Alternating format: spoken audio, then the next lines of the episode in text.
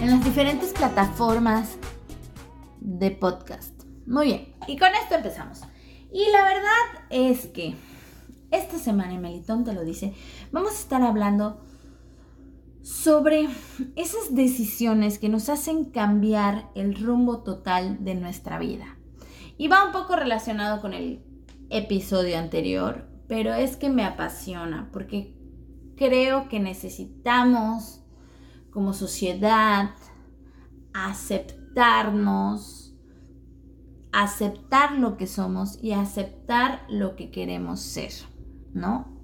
Estamos muy cerrados por temas sociales, eh, sobre todo en México, perdón por el ruido, sobre todo en México, estamos muy em, acostumbrados a... Estamos acostumbrados a... Pues a que... A que todo... No damos un paso sin pensar en qué va a pensar el de al lado, ¿no? O sea, sí tenemos que ser conscientes. Y aquí no estoy diciendo que vayamos por la vida siendo inconscientes de qué piensa el de al lado, ¿no? Porque creo que es muy importante ahora sí que la frase de Benito Juárez, el derecho ajeno al respeto ajeno es la paz. el respeto al derecho ajeno es la paz. Y para los que me escuchan de otros lugares, Benito Juárez fue un presidente de México que tenía esa frase. Y pues la verdad es que sí, o sea, respetar, o sea, sin ser tú, sin, sin dejar de respetar a los demás, ¿no? O sea, y sé que es un poco confuso porque, por ejemplo, en caso de alguien de que quiera nos animarse a salir de, del closet y decirle a su familia, mapa, pues, pues, algo que no se debería decir, ¿verdad? Porque es algo natural. Pero este, la realidad es que eh, podría pensarse, no, pero es que si lo digo, estaría faltándole el respeto a mi familia, ¿no? Estaba escuchando un podcast donde hablaban de eso, que en Japón es deshonrar a tu familia, salir del closet.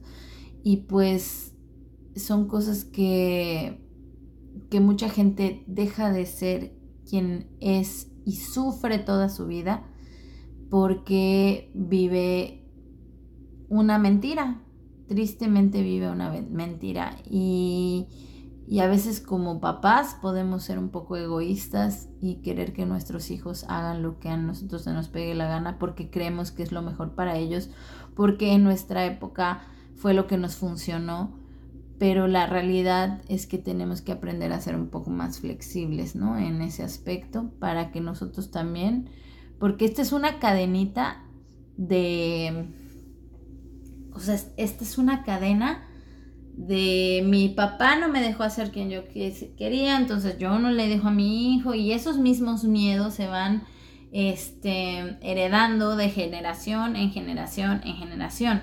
¿Y por qué no cambiamos el switch? Y entonces heredemos a nuestras a nuestros descendientes, a nuestros hijos, a nuestros nietos, a nuestros hermanitos, a nuestros sobrinos eso, ¿no? Eh, pues que pueden ser quien realmente son. Y ahorita vamos al otro tema, pero sí quiero dejar bien en claro esto, ¿no? Porque yo me acuerdo que tengo un alumno que quiero mucho, mucho, mucho, que era el típico chico que tenía problemas en el salón de clases. Le costaba muchísimo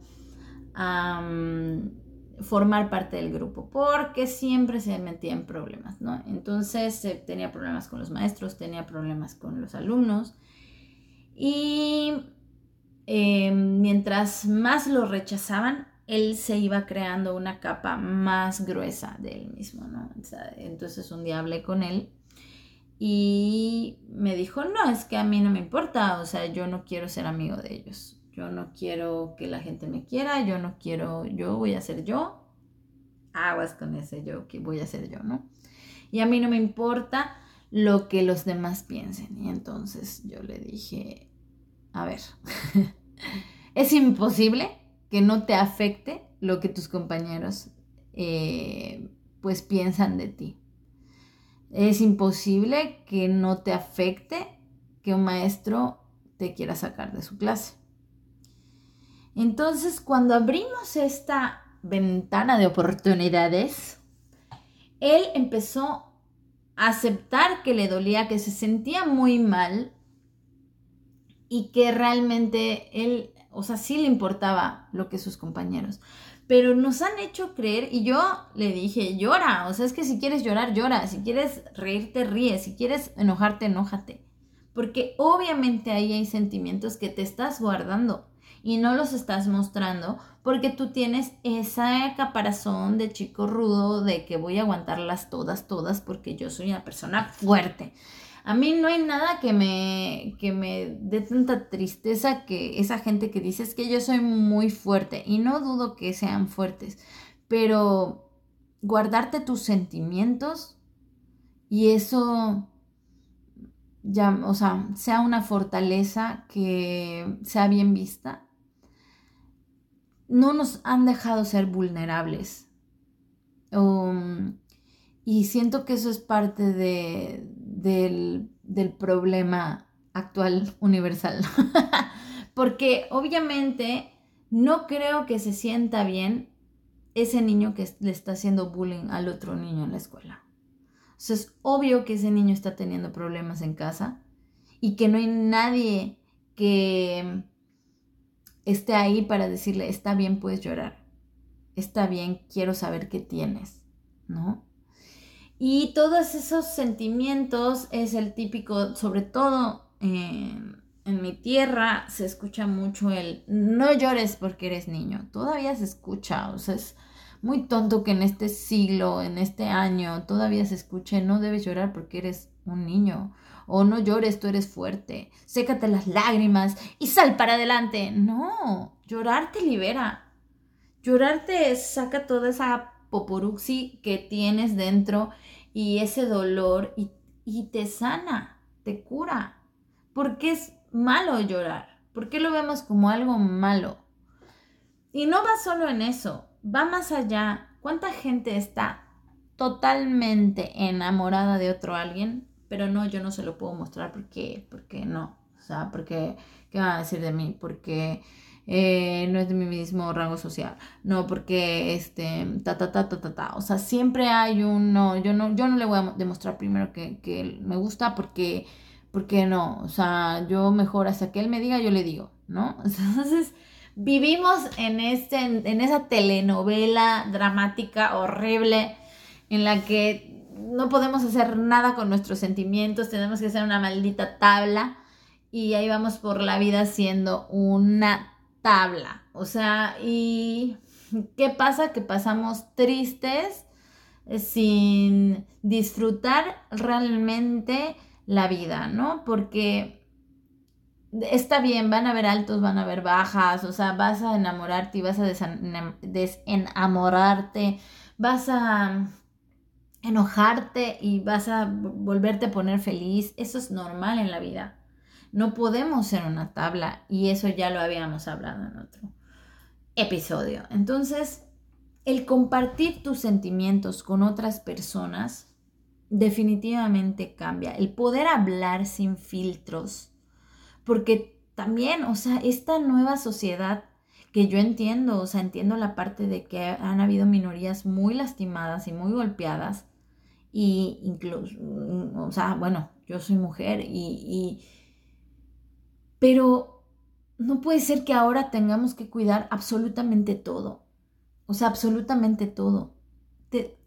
entiendo que hay gente que tiene una forma muy particular de hablar. Y a veces esa gente ni siquiera quiere herir a otra persona, pero existe ahí un club de vamos a linchar a todo el mundo en el que no puedes ni siquiera compartir tu pensar abiertamente porque tienes que cuidar qué vas a decir y cómo lo vas a decir y a quién vas a ofender y a quién no vas a ofender. Tenemos que soltar ese dolor. O sea, no quiere decir que podamos hacer broma de eso y volver a caer en lo mismo, pero no podemos no podemos borrar la historia. Es como las heridas de la infancia. No podemos quitarnos esas heridas, no, pero tenemos que aprender a vivir con ellas. Y bueno, no podemos vivir en esta vida como si fuéramos unas tablas. Y esto va un poco con lo que quería, con el tema principals, que es cómo vamos a vivir nuestra vida, ¿no? O sea, muchas veces dejamos la, a pasar oportunidades por todos estos miedos y todo es toda esta cultura de no ser tú mismo, ¿no? Con toda esta cultura de, de tienes que ser, o sea, yo siento que mucho, muchos jóvenes ahora están perdidos por la vida, bueno, hasta nosotros como adultos, ¿no? O sea, a estos famosos rucos, ¿no? O sea, que, que quieres seguir siendo chavo, pero ya eres un ruco, ¿no? Entonces, pero porque además a nosotros no nos tocó esta, todo este auge de las redes sociales y demás. Entonces como que estamos viviendo una segunda etapa de juventud. Pero el, o sea, sí es una realidad que estamos muy confundidos como sociedad, como que no sabemos hacia dónde ir.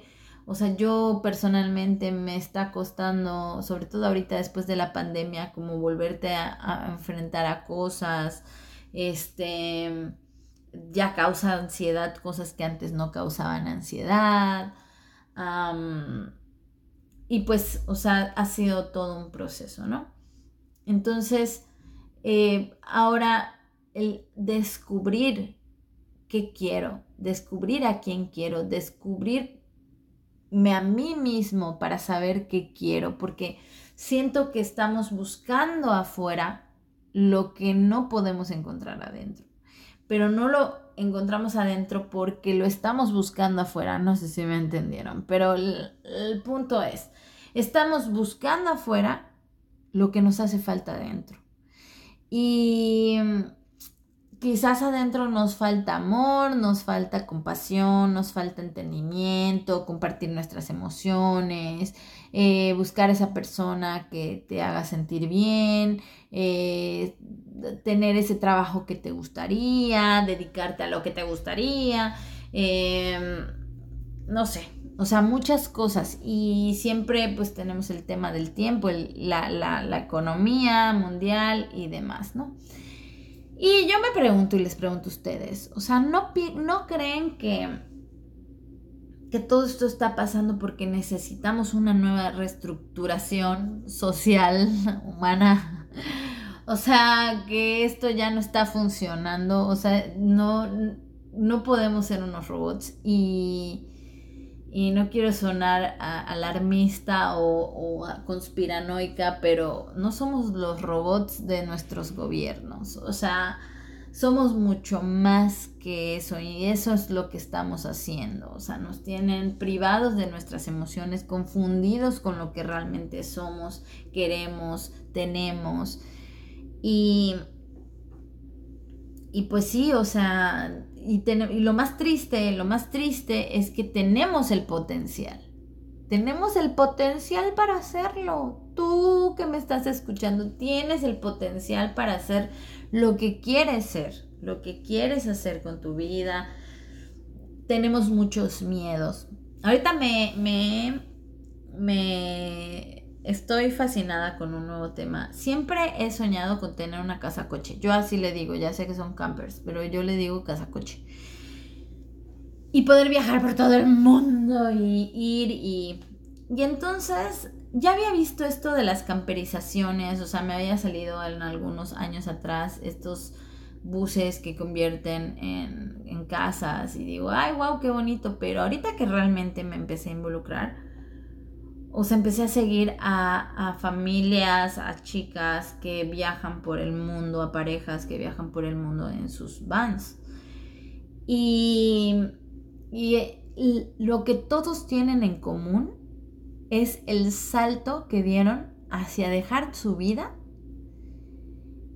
y aventarse, vivir en una, en una van o en un autobús o en un coche, pero Obviamente todos tuvieron miedo a hacerlo al principio, pero cuando se empiezan a, cumplir sus sueños, o sea, les cambió la vida, o sea, el cambio total de su vida, ¿no? O sea, el enfrentar, el enfrentar al miedo, creo, más grande, ¿no? Dejar tu estabilidad, dejar tu estabilidad, o sea, dejar tu casa, dejar tu departamento, dejar tu coche, porque obviamente ahora tu coche es tu casa, y dejar tu trabajo, dejar esa vida normativa la que nos han inculcado desde que vamos a maternal 1 o pre-star o kinder o, o como le llamen ustedes.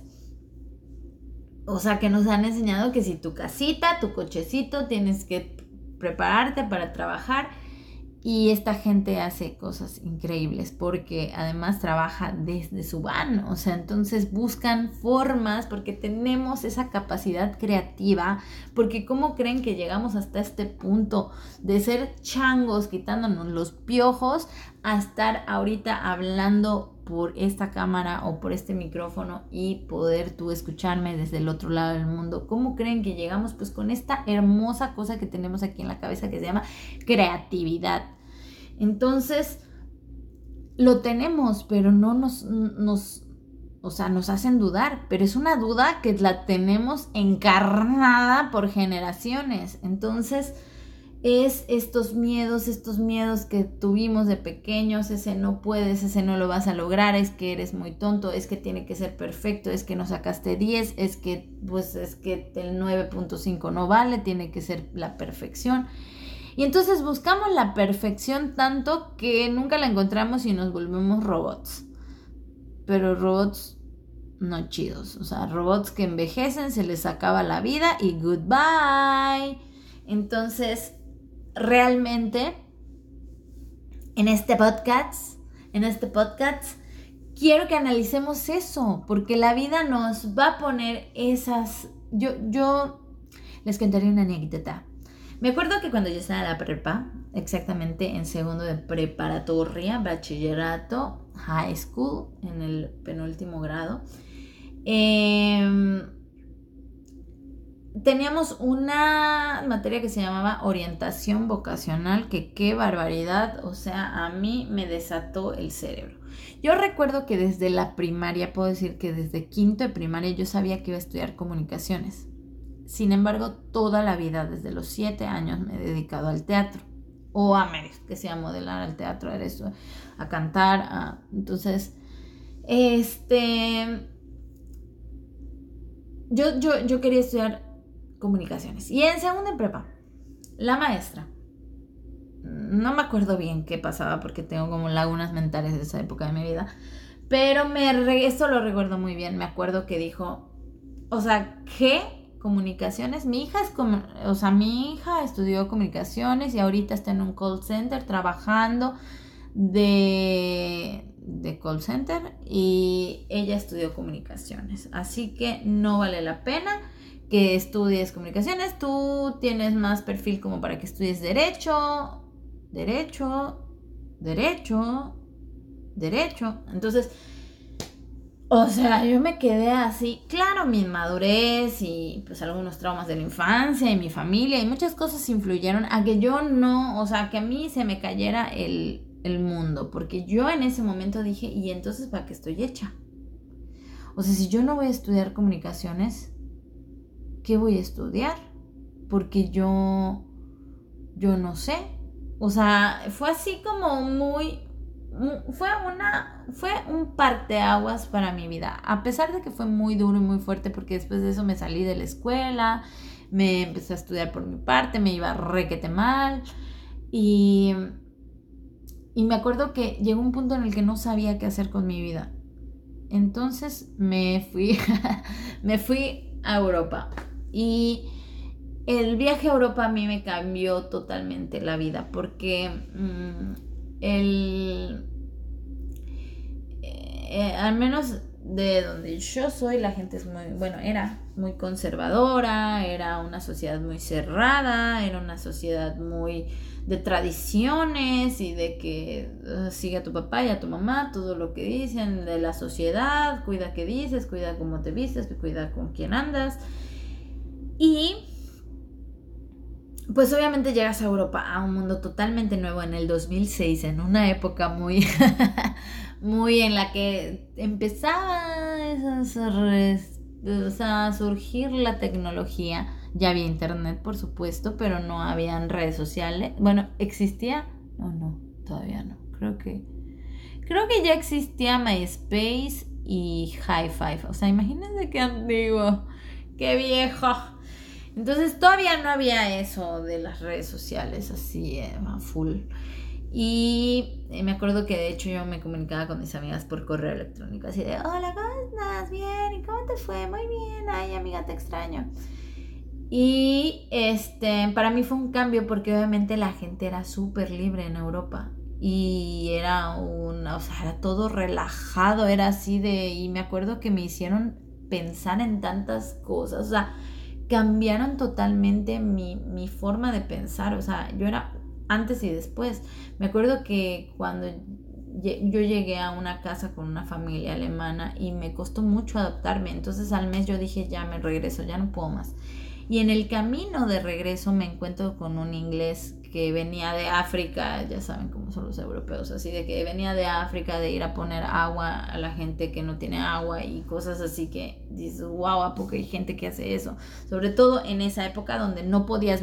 Quiero que la gente joven entienda el contexto en el que no teníamos la capacidad en esa época de poder abrir tu Instagram y ver todo lo que hace todo el mundo. ¿No? O sea, era imposible saber qué hacía el mundo, o sea, al menos que compraras una revista o super investigaras y que tuvieras la información, la poca información que había en español y etc, etc, etc, ¿no? Entonces, este, para mí fue em, muy así choqueante, wow, ¿qué es esto? Y me dijo, ¿pero por qué te regresas? Y yo así, ¿por qué? Me fue muy mal, o sea, esa familia no me entendía y hacía, no sé, era raro, y tenía a mi familia. Y, y él, pero, ajá, pero ¿por qué te vas a regresar ahorita? Ya estás aquí, ¿por qué no pruebas en otra ciudad? Así, como muy así de, ay, ¿por qué no haces esto? O sea, la vida es muy easy, ¿por qué tú te la complicas, no? Y yo, ay, claro, lo voy a intentar, pero yo estaba súper así muerta de miedo. Y llegué a Ámsterdam. Y Ámsterdam me cambió la vida. O sea, para mí Ámsterdam fue así de, wow, ¿qué es esta ciudad tan increíble? Entonces empecé a conocer a otras personas y conocí a un amigo que, que ese güey me, así me explotó el cráneo. O sea, él era español, Eduardo, Eduardo García. Y em, bueno, él es español porque no deja de ser español, sigue viviendo en España. Y él me acuerdo que era súper duro conmigo, era. pero lo quería muchísimo. Me acuerdo que al principio me caía muy mal, pero después yo lo amé. Y este, y él me decía, pues dale, vamos, vamos, tronco, hazlo. Y él me dijo, pues quédate otro porque, ah, para todo esto yo llegué a Ámsterdam, pero ahí yo ya no tenía, este, porque, o sea, no había forma de que yo me quedara para trabajar. Entonces encontré esta maravillosa forma que tienen los europeos en la cual trabajas, no te pagan, pero te dan comida y, y donde dormir y yo era lo único que necesitaba. Entonces, este, entré a trabajar a un hostel y ahí conocí a Eduardo y a mami y a mucha gente increíble de todo el mundo. Y este. Y me acuerdo que ellos me. Una vez ya. Se iba a vencer porque solo podías hacerlo por un mes. Entonces ya faltaban unos días para que yo tuviera que salir y pues yo estaba triste porque iba a regresar a México. Y me dijo Eduardo, ¿y por qué no te vas a Italia? Porque había conocido en ese momento a unos mexicanos que estaban viviendo en Italia. Y me dijo, ¿por qué no te vas con los mexicanos que viven en Italia para que te quedes ahí otro mes más? Y yo, ¿por qué no los conozco? ¿Por qué tengo miedo? ¿Por qué no sé qué? ¿Por qué no sé? O sea, lo típico, ¿no? Que buscas mil y un pretextos para no enfrentar tus miedos. Y él me dijo, eres una miedosa. No, eh, no, no, no, ojalá me hubiera dicho eso. Me dijo, tía, eres una cobarde. Y yo, me puse a llorar Y mami, mi amiga japonesa, salió detrás de mí y me dijo, Melissa, no le hagas caso Eduardo, es que él es muy duro. Y, regresó con Eduardo caminando así, porque mami daba sus saltitos así. mami era muy pequeña, entonces caminaba rápido como entre saltadito y, y caminó rápido, como caricatura japonesa. Y, em, y, regresó con Eduardo y le dijo, Eduardo, eso no se hace. Melissa es latinoamericana y los latinos son muy sensibles. y yo llorando así, ¡ah, qué tristeza! Y Eduardo regresó, vale tía, discúlpame, no quise decírtelo así. Y yo pues llorando. Pero me hizo darme cuenta que sí, que sí era cierto, que yo era una cobarde. Y Eduardo siempre me repetía esta frase que yo siempre le he repetido a la gente que, que conozco y es que tienes que fluir como el agua. La vida se trata de eso, fluir como el agua. Y cuando dejas de fluir te estancas. Y cuando se estanca, pues empieza a salirle basurilla y se empieza a llenar de bichitos y entonces incluso puede llegar a apestar el agua. Entonces tienes que fluir. Y desde que me lo dijo, no he parado de fluir por la vida a pesar de que hay veces que quiero llorar y me quiero estancar, porque creo que nos autoestancamos. Em, eh, o sea, yo siempre he tomado eso, ¿no? O sea, como que siempre busco cómo mejorarme, cómo ser una mejor versión de mí misma. Y estoy en un punto en el que me ha costado, porque obviamente cuando empiezas a trabajar contigo mismo, empiezan a salir muchas cosas, ¿no? Empiezan a salir pues tus miedos, tus, tus, lo que más te ha dolido en la infancia, lo que más te molestó, lo que tomaste de, de, mal de tus papás, aunque quizás tus papás entre su ignorancia y entre su también sus vidas que ellos vivieron, tomaron malas decisiones con uno. O sea, al final, pues tienes que entender eso desde otro punto de vista. Y creo que es importante tomar la vida desde varios puntos de vista, poder ponerte en el lugar del otro, el poder em, empatizar con, los demás, ¿no? Con tus papás, con tus abuelos, entender por qué realmente mm, mis papás querían herirme, pero es porque un niño fue herido antes, ¿no? O sea, ese niño era tu papá en el pasado, algo vivió, no nació con un cuchillo queriéndote hacer la vida miserable, o sea, fue un proceso que le tocó vivir. Y aquí llego al punto que quería llegar hace 45 minutos, que es, em, yo creo que la vida, ah, porque estaba contando lo de mi escuela, disculpen, es que yo me voy, o sea, es que la vida te va poniendo eso o sea, yo, yo siempre, bueno, no siempre, pero después de un doloroso eh, acontecimiento en mi vida, que ya lo, lo, contaré en otro episodio, este, creo que la vida te pone pruebas para, o sea, yo lo, yo lo veo así, ¿no? Como un juego, más o menos. Este, la vida te pone pruebas y si tú superas esa prueba, pasas al siguiente nivel. Pero hay gente que se queda ahí o se queda abajo de la prueba donde está muy cómodo porque pasar la prueba es complicado. Entonces, y cuando pasas la prueba yo siento que, o sea, bueno, durante la prueba te ponen dos caminos. Y acá voy a hacer un énfasis en, una cantante que, que de repente me da por, por estudiar las biografías de diferentes personas. Y un día estaba escuchando una canción de Shakira y me acordé de ella cuando me gustaba la música de Braulio tiene ojos claros y cabellos oscuros, nunca. Entonces me puse a, a leer sobre la vida de Shakira y Shakira tuvo esos momentos. O sea, Shakira fue ese artista que las decisiones que tomó la llevaron a lo que hoy tiene. Les guste o no, o sea, tiene fama internacional, es una mujer que no para de trabajar, aunque ahorita tenga problemas con quien tenga, o sea, al final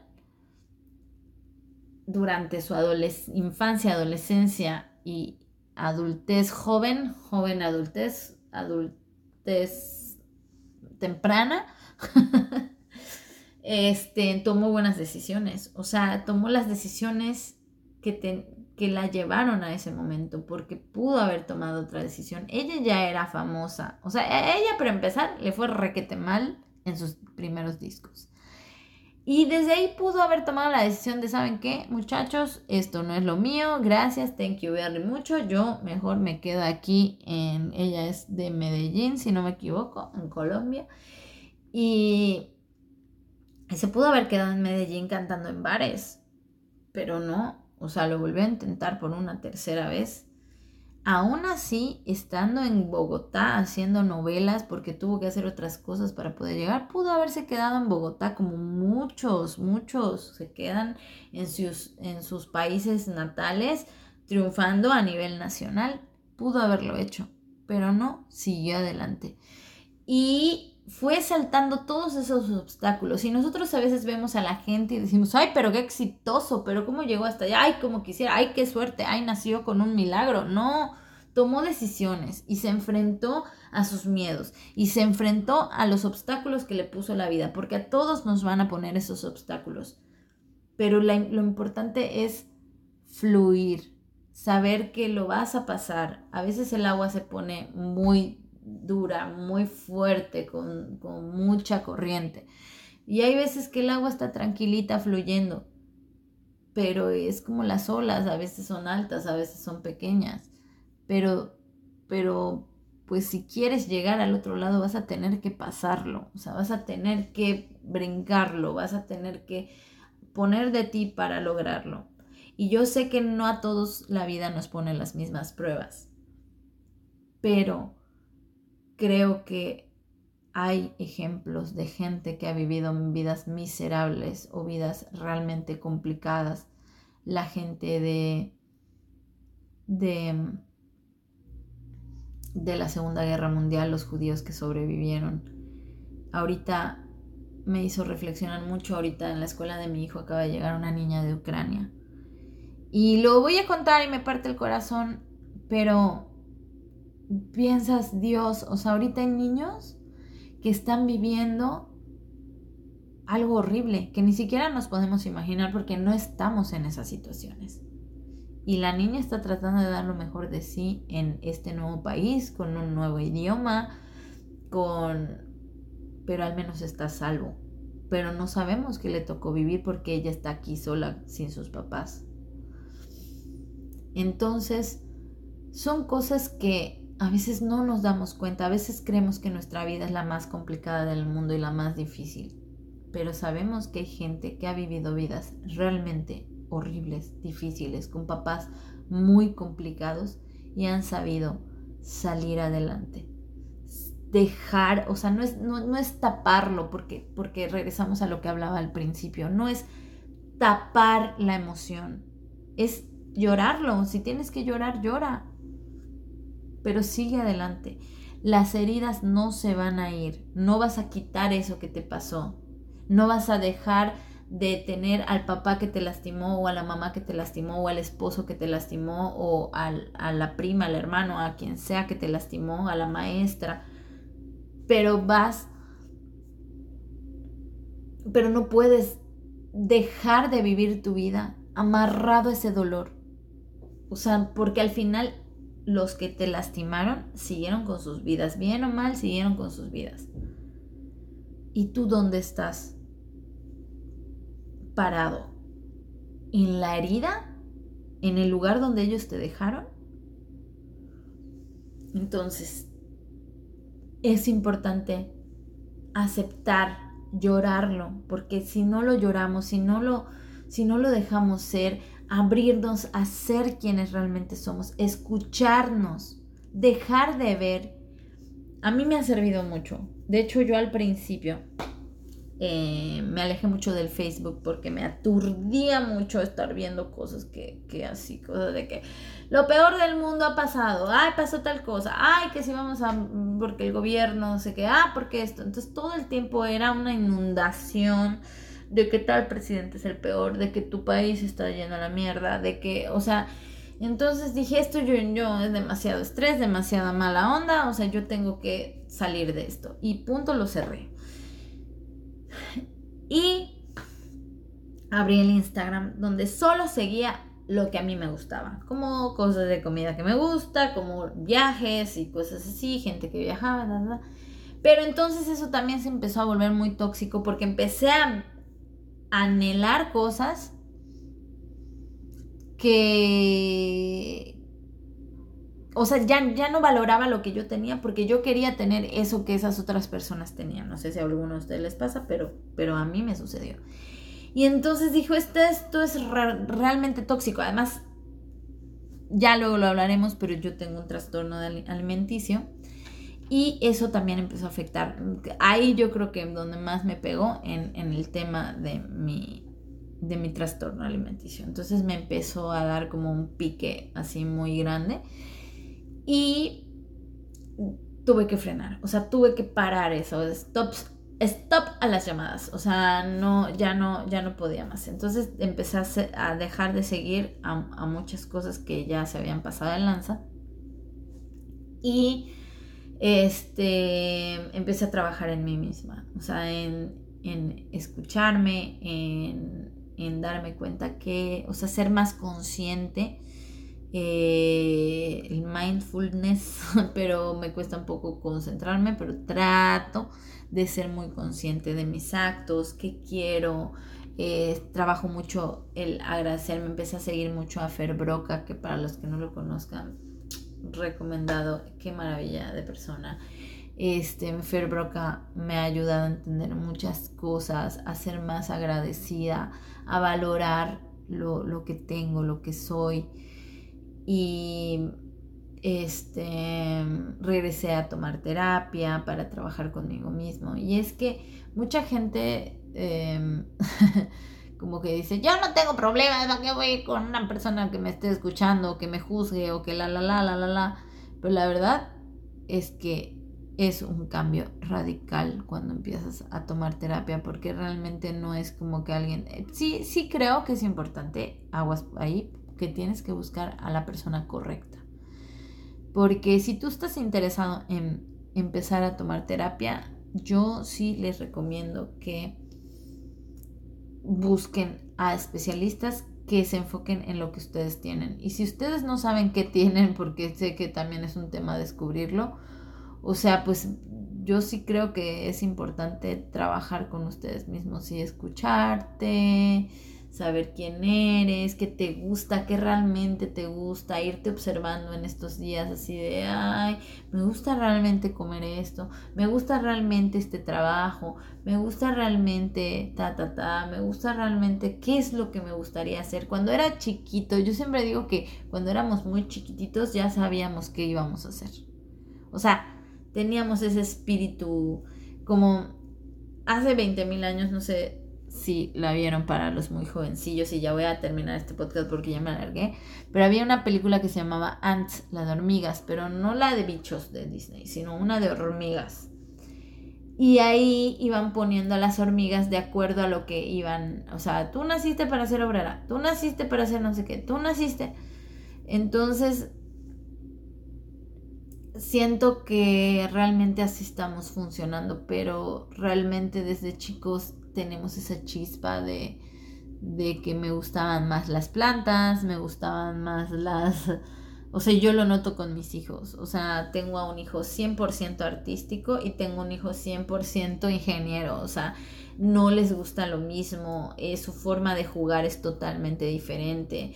Eh, los colores, la, la forma en la que se expresan. O sea, entonces Em, te das cuenta que realmente uno sería muy ideal que fuera para ciertas áreas y el otro va para otras, ¿no? Entonces, por ejemplo, ahorita los metimos a, a un deporte y les dimos la opción, o sea, decidir qué quieres tomar este deporte o quieres hacer otra cosa y el otro pues no, yo no quiero entrar a karate, yo quiero hacer esta otra cosa.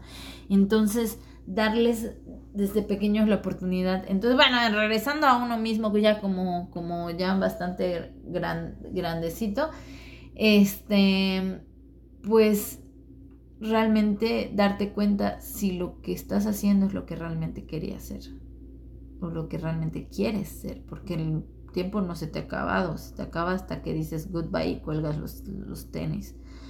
Pero mientras tanto, o sea, todavía tienes esa oportunidad y si no me creen, o sea, observen países como Canadá, Estados Unidos, donde hay gente que está estudiando a los 70 años porque pensó que ahora quiere hacer jardinería o ser ingeniero o ser o sea, eso de que es que ya se me fue el tren, no, no se te ha ido. O sea, si hoy quieres hacerlo, esfuérzate y hazlo. O sea, el, el, tema de la edad, el tema del tiempo, el tema de las justificaciones son tuyos, no del mundo, no de la vida. O sea, la vida están ahí las oportunidades, que no las quieras ver, que no las puedes ver, porque a veces las queremos ver, pero no las podemos ver por nuestros miedos, por nuestras cosas. Entonces yo los invito a abrirse a un mundo nuevo, a abrirse a escuchar nuevas cosas. Escuchen a gente que ha logrado cosas que ustedes quieren, porque a veces pensamos que somos los únicos que queremos eso y que no, no existe alguien en el mundo. Entonces busquen quién lo logró y cómo lo logró y por qué lo logró. O sea, y van a ver que... Eso, o sea, si hay gente que dejó toda su vida, siendo, teniendo trabajos estables, buenos trabajos y decidieron hoy ahora dedicarse y me van a decir, ah, pero es que son gente de Europa. No, o sea, literal encontré gente de todo el mundo que decidió agarrar un, un, coche y empezar a hacer eso, ¿no? O hay gente que dejó su, su vida para cuidar a las tortugas, que me, eso estaba viendo el otro día en un video. O sea, y buscan los medios porque hay formas de buscar apoyos económicos para que, para que puedas hacer eso que quieres hacer. Pero, clean, clean, clean, usen su, imaginación, su cerebro, su parte superior de la, del cuerpo y su corazoncito. Escuchen a su corazón que les dice, y con esto me voy, ya, me voy. Y nos estamos viendo la próxima semana. Viendo, no, pero escuchando, por supuesto que sí, porque luego no subo los videos. Entonces, pero cuando ya los esté subiendo, les estaré diciendo. Un beso, chiqui beso, y nos vemos la próxima semana.